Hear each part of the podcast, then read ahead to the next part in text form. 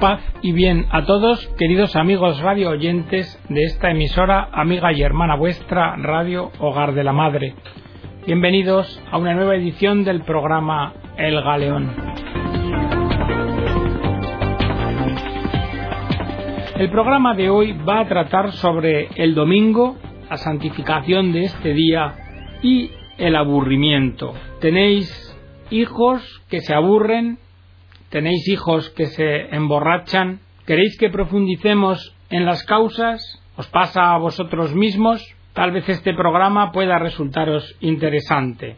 Nos dice Alexander de Villebois que para muchas personas y sobre todo para los jóvenes el domingo es un día desagradable. Y así lo dicen. Si no tuviese mi deporte, no sabría qué hacer. La razón de esto es que se ven confrontados con el vacío, con su vacío. Cuando se ha quitado a una sociedad la capa sacral, uno se enfrenta al tedio subyacente y se ve entregado a lo amorfo y a la monotonía del tiempo profano. El domingo es un día y un tiempo que ya no está camuflado por actividades u obligaciones cotidianas. O sea, que si el domingo constituye un problema para la persona, es claro que ese problema es la secularización de ese día, y su señal es el tedio, el aburrimiento, y el resultado para aquellos que no se quedan en la cama es la entrega al alcohol o a otras sustancias adictivas, pues esta es la forma en la que optan para matar el tiempo. Pero en el principio esto no era así. El domingo era el día del Señor, un tiempo sagrado y querido por Dios, en el que el ser humano se reintegraba a su vida eterna y se acordaba de su origen y de su destino. Así, el día del Señor, que es alabanza de Dios y descanso del trabajo, servía de recreación de la persona, algo que es distinto del recreo que ofrece la industria de la diversión, pues el ser humano frente a su creador no se puede perder en distracciones superficiales, sino que se zambulle en la fuente del ser absoluto donde ha nacido en tanto que es una persona creada. Además, y frente a otras religiones en las que el tiempo sagrado es un tiempo mítico, que no es identificable con el tiempo pasado, el cristianismo lo marca la historicidad de Cristo, y el tiempo sagrado del cristianismo es memoria de un verdadero tiempo pasado histórico. Por eso, celebrar el domingo Entrar el domingo en una iglesia y asistir a misa para vivir la vida de Cristo es participar de un tiempo con referencia histórica. Pero frente a esto, hoy vemos como un tedio el domingo en muchas personas. Se trata de un vacío que crea en ellas la ausencia de Cristo. Se trata de una ausencia que tienen en el alma y una ausencia de lo sagrado. A partir de ahí, el domingo como día secularizado no será más que un mero descanso del trabajo, un tiempo muerto. Por este motivo, las generaciones puritanas entendieron la libertad del domingo como un peligro, como el riesgo de entregarse a placeres peligrosos y prohibidos, lo que por lo demás era cierto en muchos casos. Baste recordar las fiestas populares de antaño. Y ese temor asfixiaba este día con un hábito negro de religiosidad severa por lo que el psicoanalista Ferenczi llegó a hablar y escribir sobre la neurosis del domingo. Sin embargo, para otros este día parece que ocurre a la inversa, es decir, como que tienen una obligación de buscar la felicidad y la satisfacción en ese tiempo de ocio. He ahí por qué se está a menudo tan contento cuando llueve el domingo, porque nos dispensa de esta obligación de salir para regocijarnos o estar alegres pues la verdad es que no es fácil nunca buscar la felicidad como fin en sí mismo, y sobre todo no mediante los tediosos medios que ofrece la industria moderna del consumo de la diversión y del turismo. En efecto, esta obligación y esta impotencia de sentirse feliz el día libre es la verdadera razón del tedio del domingo. Decía Tardier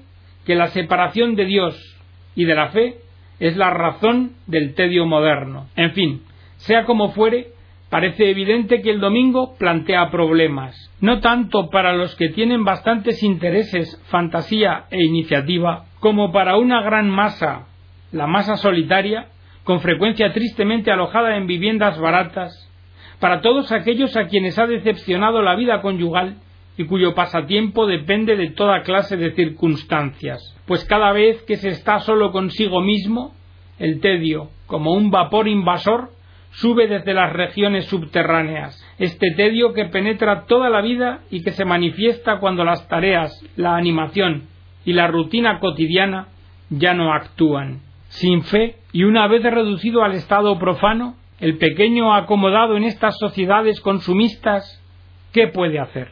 Ya no existen esos estimulantes de orden diferente que en otro tiempo, en la época de las religiones, adornaban y animaban la vida con sus fiestas, procesiones y ceremonias y con sus esperanzas futuras. Entonces, ¿qué es lo que aparece? La gran tentación del alcohol o de las drogas o de otras adicciones, con esa sensación de omnipotencia que producen, que levantan o remontan el sentido de sí mismo de la persona y que hace brotar milagros en la imaginación despoblada. Por ellas, el cerebro humano vuelve a convertirse en capaz de tener sueños, concebir planes audaces. Su falsa magia parece que viene en sustitución de Dios. Y es necesario reconocer que en nuestro mundo, en esta sociedad mecanizada, burocratizada y nivelada, con su insistencia sobre lo útil y lo eficiente, que en esta sociedad de consumo concentrada en el bienestar material y la esquiva de todo riesgo, aunque ensombrecida por el desempleo y la monotonía del trabajo, en esta sociedad electrónica de realidad virtual, lo que se ha creado es un entorno bien pobre en valores. En esta sociedad, el tedio se enseñorea como una enfermedad propia de la civilización que vivimos. Seguramente en los tiempos en que el género humano era tenido en vilo por la triada arcaica de los enemigos, el hambre y el frío, aquellas personas no tenían tiempo ni causa para aburrirse. Pero si ahora ya no tenemos que luchar por sobrevivir materialmente, sí que debiéramos darnos cuenta que tenemos que hacerlo para sobrevivir espiritualmente. Y esta lucha no es menos a muerte. Porque esta lucha conlleva negarse a vivir en la mentira y con la mentira, y conlleva estar dispuesto a sacrificar hasta la libertad y la vida por defensa de la verdad. Y al que se compromete en un combate semejante puede ocurrirle de todo, pero lo que no podrá ocurrirle es que se aburra. Por esto, podemos decir que el tedio no es solamente una cuestión de circunstancias, sino que sobre todo y antes que nada es el resultado del rechazo a vencer nuestro hastío, nuestro desánimo, nuestra pesadez materialista y lanzarnos hacia adelante en el riesgo cristiano. Es el repudio a hacer una elección definitiva con el compromiso de vida y el repudio de aceptar la aventura que Dios ha comenzado en nosotros. En suma, el rechazo a vivir el día del Señor, el domingo, para volver a encontrar, como decía Juan Pablo II, la audacia alegre de los apóstoles. Por todo esto, me atrevo a decir que el domingo secularizado nos lleva a considerar que bajo la vida contemporánea se abre un abismo de tedio que se revela como el origen de muchas adicciones. Eric Fromm ha llegado a decir que el tedio es un mal tan extendido en la sociedad moderna que forma parte del estado normal de las personas y que por eso no tiene carácter patológico. Pero es que en realidad hay quienes creen que el tedio en sí es verdaderamente inherente a la naturaleza humana. Nos decía Kierkegaard, Adán se aburría solo. Después Adán y Eva se aburrieron juntos. Más tarde, Adán y Eva, Caín y Abel se aburrieron en familia. Después, al aumentar los seres humanos, se aburrieron todos ellos en masa. Y para distraerse, concibieron la idea de construir una torre. ¿Y cuál fue el resultado de este tedio? El ser humano cayó de lo alto, primero por Eva, después por la torre de Babel. Y esta misma idea la encontramos en Pascal, cuando dice, con frecuencia he sostenido que toda la desgracia de los seres humanos procede de una sola cosa, que es no saber permanecer en paz en una habitación. Así transcurre toda la vida. Se busca el descanso luchando contra los obstáculos, y si se han superado, el descanso alcanzado se vuelve insoportable por el tedio que engendra. Y es necesario salir del mismo y mendigar el tumulto, el tedio de su autoridad privada, no deja de salir del fondo del corazón donde tiene sus raíces naturales y de llenar el espíritu con su veneno. De este modo, el ser humano es tan desgraciado que se aburriría incluso sin otra causa de tedio por el propio estado de su constitución. Y a continuación Pascal nos dice que el tedio nos empuja por una vía falsa, por un camino sin salida, el de la diversión, el de las preocupaciones, los negocios y las tareas, mientras que la verdad del tedio, su verdadero significado, sería llamarnos al orden y hacernos profundizar para comprender de dónde venimos, quiénes somos y cuál es nuestro destino. Por esto, el domingo se manifiesta como un día de contradicción, porque por un lado parece que nos empuja a buscar cómo distraernos, a buscar sensaciones siempre más sensacionales y estimulantes, en un esfuerzo inútil porque se trata de llenar con ellas un vacío de otro orden, espiritual. Pero también por contra el domingo, con el tedio, nos manifiesta la necesidad que tenemos de comprender que sólo Dios puede llenar el vacío. En otras palabras, para escapar del tedio, es necesario tomar la vía sagrada del devenir, pues no es la cantidad del tener, sino en la calidad del ser donde reside nuestra salvación. Se trata de llegar a ser lo que somos y no hacer equilibrios en la repetición monótona del placer. Prosigue Alexander de Villevoix indicando que de todo lo que hasta ahora hemos reflexionado se comprende la importancia de definir el tedio o el aburrimiento, Pen dice, en otras palabras, que el tedio es la frustración que tenemos de no poder alcanzar algo que deseamos consciente o inconscientemente, y es esa reacción afectiva. Entonces, esta reacción afectiva se caracteriza por un desinterés total por la realidad de nuestro entorno, e incluso se convierte en una situación enjaulada, donde la persona humana sufre y se atormenta por el tiempo como esperando su liberación. Podemos pensar tres tipos de tedio o de aburrimiento. Primero, el tedio de la buena conciencia. Es una señal del espíritu que nos avisa para vencer la pereza que es tiempo de proceder a una actividad útil y significativa.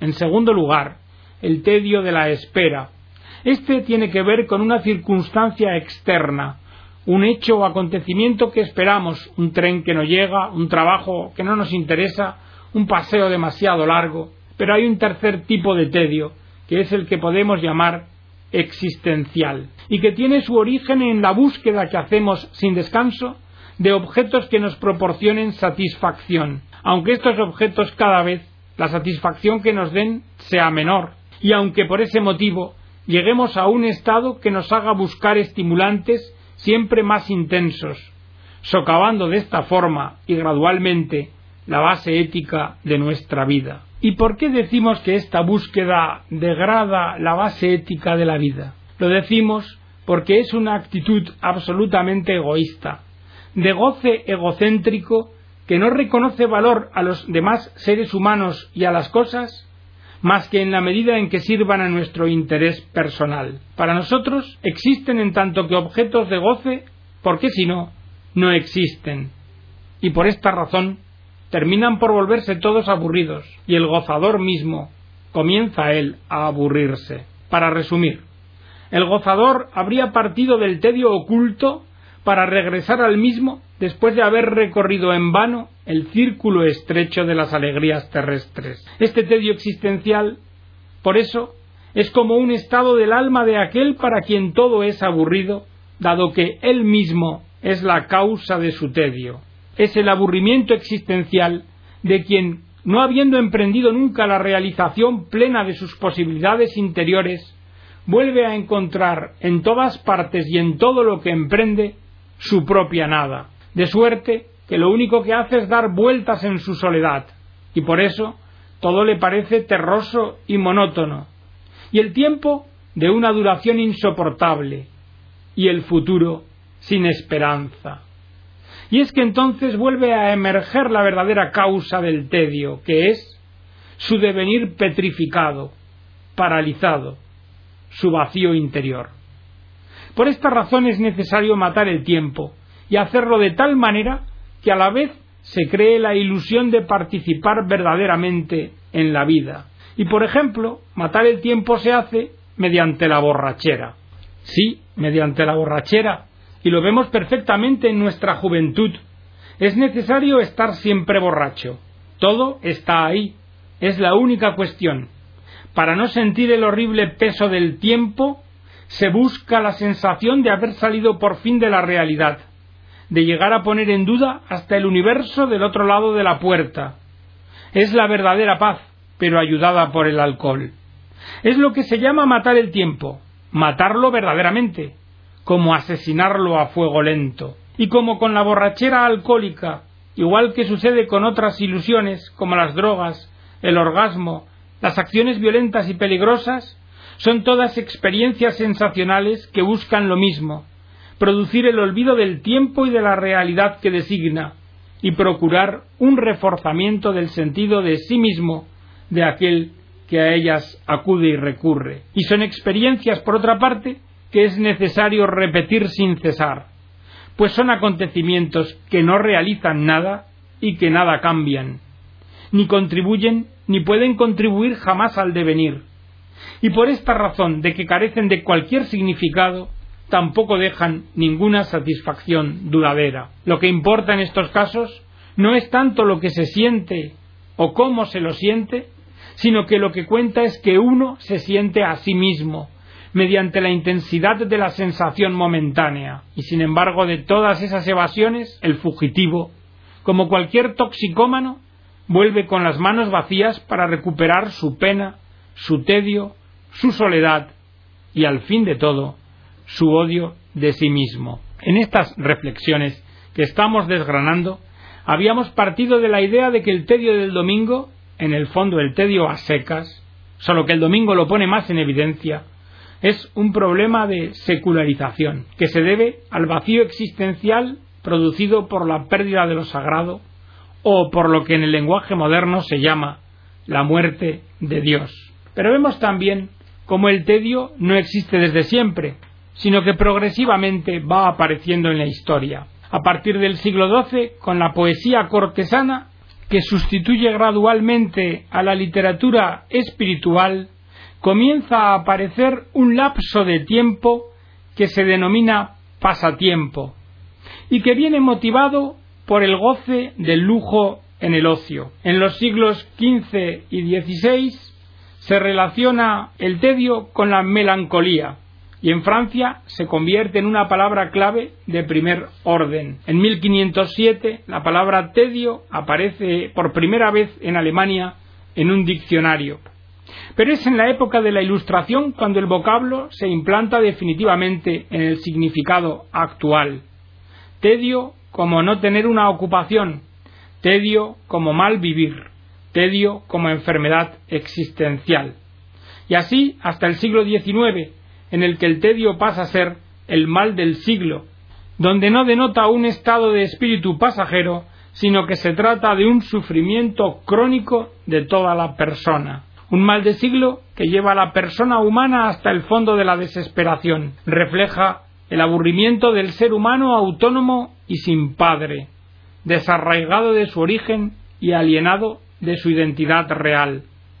Este tedio moderno nos lleva al vacío existencial, a la ausencia del alma. He aquí cómo el tedio se revela como un problema de secularización, cuando el tiempo de la duración profana ya no refleja en nada la eternidad, el valor de cada momento, de cada instante, pierde necesariamente significación absoluta para tenerla puramente relativa, después de lo cual el no sentido de cada momento que pasa lleva inevitablemente a ese para qué y al fin lleva a la desesperación. Pero entonces, cómo escapar. La solución parece que la trae con una explicación lógica Erwin Strauss, quien en 1930 acuñó el concepto eternización del momento e indicó que las dos formas posibles de llegar a ello, a eternizar el momento, son la autorrealización o la autodestrucción. Porque, como decía Erwin, el punto de partida es que en el tiempo las cosas suceden unas detrás de otras y el valor de cada momento o instante siempre es relativo. Solo se puede juzgar en comparación con lo que ha sucedido o con lo que sucederá. Y no es más que captando la sucesión de los distintos momentos en su devenir y considerando la totalidad de la que forman parte, como éstos revelan su verdadero significado. Esto significa que el tiempo, sus lapsos, no tienen un valor absoluto en sí mismos, sino que se refieren a la totalidad a la que están subordinados. Por esto, la vía de la autorrealización apunta a dar al momento su valor propio, pero no en relación con otro momento, sino con relación a una forma individual que se subtrae a la relación temporal, es decir, con relación al significado de la vida de cada uno. En este sentido, la imagen de nuestra persona a la hora de nuestra muerte ha de ser el tiempo de referencia, y a través de él podremos considerar nuestros actos y nuestras experiencias. Se trata de considerarlos a la luz de nuestra realidad eterna, en suma, de nuestra vida oculta en Cristo, en Dios. Y esto es eternizar el momento trascendiéndolo. Pero hay otra vía, que es eternizar el momento mediante la autodestrucción. Esto es la vía de la toxicomanía o de la borrachera permanente o de cualquier otra forma de exaltación artificial, porque con esto uno refiere sus lapsos de tiempo no al devenir y a la totalidad, sino que los refiere a escapar de la realidad total, a negarla, a perderse en la situación exaltada de cada momento. El abandono de sí en la euforia del desenfreno sirve para olvidar la realidad deteniendo el tiempo, y esta es una forma de eternizar el momento, pero es una forma falsa. Y la actividad autodestructiva consiste en que no se trata de una experiencia de liberación incidental, como si se tratara de un carnaval, sino que en realidad lo que hay es una renuncia verdadera al devenir, y se busca la experiencia de uno mismo y la ilusión de vivir, cortocircuitando la autorrealización. He ahí como los esclavos martirizados del tiempo se proporcionan sus propios paraísos artificiales son aquellas personas que aspiran a detener el reloj. En realidad, la elección de la autorrealización o de la autodestrucción es una elección nuestra que nos viene dada por la libertad, verdadero don. El tedio del domingo nos plantea la elección, pero la decisión es nuestra. Cada uno para sí. Podemos optar por vivir el día del Señor dentro de nuestra vida o podemos experimentar la falsa chispa que se desvanece. Y hasta aquí, queridos amigos, el artículo sobre el tedio y el domingo de Alexander de Villebois, esperando que os haya gustado. Que Dios os bendiga a todos.